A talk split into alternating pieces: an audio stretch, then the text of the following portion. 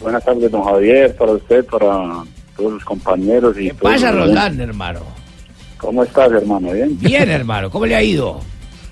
No tan bien como usted, pero ahí vamos. Ah, pero me dijo que yo estoy muerto, hermano. Ahí me entonces, ¿cómo estoy yo? A ver, usted está en el cielo, Jimmy. Por favor. Oiga, ¿cómo fue? Me ¿Cómo sacaron fue, los restos ayer. oiga, ¿cómo, cómo fue la historia de la llegada al estadio? No, la verdad, obviamente, el, partido, eh, por, por ser la magnitud del evento que teníamos ayer, era un partido prácticamente una final anticipada de la segunda división. Eh, y al tratarse también de, un estadio totalmente nuevo, como es el Sierra Nevada, que quedó muy lindo por demás, o- obviamente todavía falta que le terminen algunas cosas, Eh, pero la vida pues no la han terminado bien, entonces eh, todos los hinchas iban para allá en sus carros y todo, y, y el trancón eh, iba casi de dos kilómetros y medio. Entonces, cuando llegamos al, al, al- el embotellamiento, el taxista dijo que mínimo nos demoramos una hora y 45 para llegar al, al estadio, y entonces ya no daba para llegar como a- al partido, entonces eh, eran dos opciones, o caminar o, o- o mirar a ver qué otro medio de transporte había y y ya como los eh, el tema se estaba complicando por el horario, pues el, el carlista nos dijo, pues allí ya en la entrada hay, hay unos mototaxis, si quiere pues yo me bajo y conseguimos tres mototaxis y se arrancan.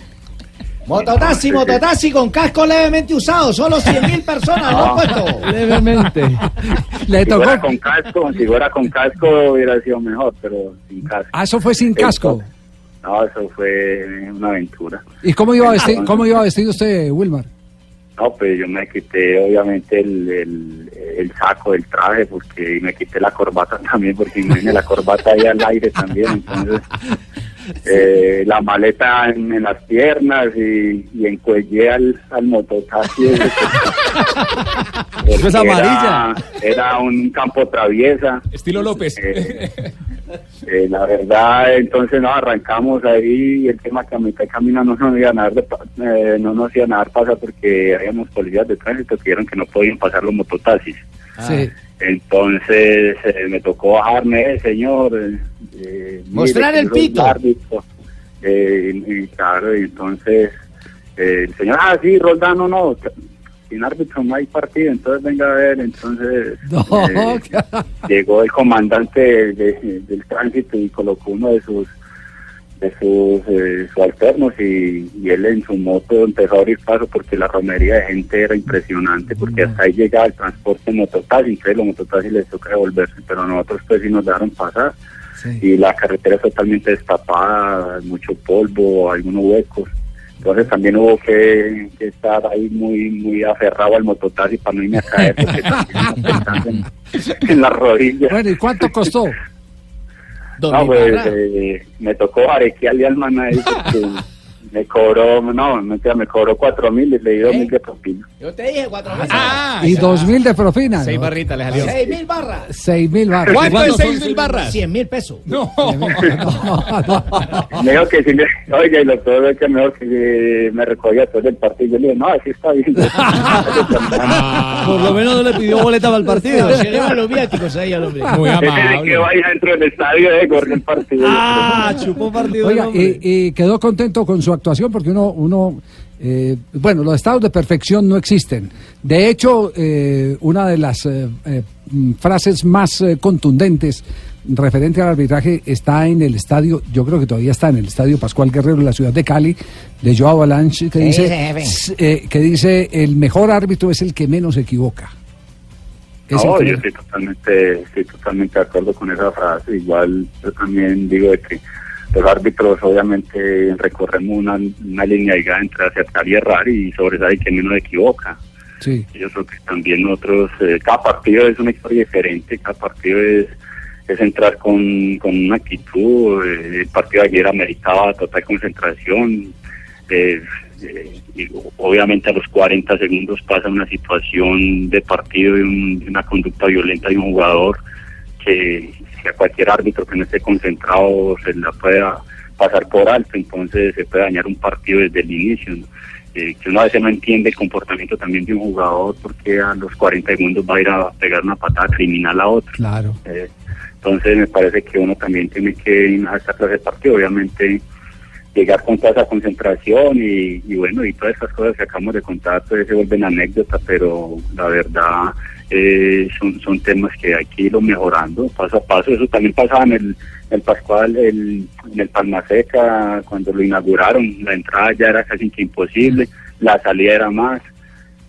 Y ya se han ido mejorando cosas, pero obviamente ya la Unión, que inclusive ya aseguró final, eh, va a haber un partido también importante allá que es una final, entonces también van a tener que mirar la autoridad de allá. Bueno, Sanabria. Cójale el pito a Roldán. Cójale el pito. ¿Cómo lo ah, vio, hermano? ¿Cómo vio la parte arbitral de su compañero, hermano? Le, fue bien, le fue bien. Al primer eh, minuto expulsó a un jugador que merecía inclusive cárcel. Una entrada muy fuerte, muy fuerte. Casi le parte la pierna y no dudó Roldán. ahí se molestó el muchacho, pero no tanto con la decisión, sino por perderse el juego, ¿no? Porque era un partido trascendental para el Quindío. ¿Y cómo se La verdad también, porque la verdad también se, se ha vuelto también que es deporte nacional protestar cualquier cosa eh, a los árbitros, así sea una patada como la de ayer, entonces todo el mundo que porque era el primer minuto, que porque era la primera situación no se podía expulsar. Eso me parece que son temas que, que también hay que pedagogizar las personas porque esto va en detrimento también de la credibilidad de los árbitros. Sí, sí no, eh, fue bien expulsado. calificación, Rafa. Calificación, Rafa. No, la calificación es de 8 puntos. Al final terminó sancionando una pena máxima a favor del Si hubiera llegado en taxi, Rafa le da 10, pero como llegó en moto... No le, no, no, le alcanzó el tiempo, no le alcanzó el tiempo. Habían, habían también protestado la anotación, el segundo gol de la Unión Magdalena, la pelota no salió. En la pelota, el cobro de tiro de esquina, el pájaro carpintero, jugador del Deportes Quindío, es el único que levanta el brazo, el balón nunca salió y después terminó un autogol, la pelota ingresó y el muchacho León de Caldas eh, levantó el banderín y autorizó el gol. Oye, ven, ven acá, Roldán, dos cositas. Si tú me hubieras llamado con tiempo, mi hermano, mi, mi limosina mide eso, dos kilómetros. ¿Me conseguía una burra o No, desde la, desde la punta, desde la punta llega hasta el estadio y todo. Y mañana precisamente lo otro.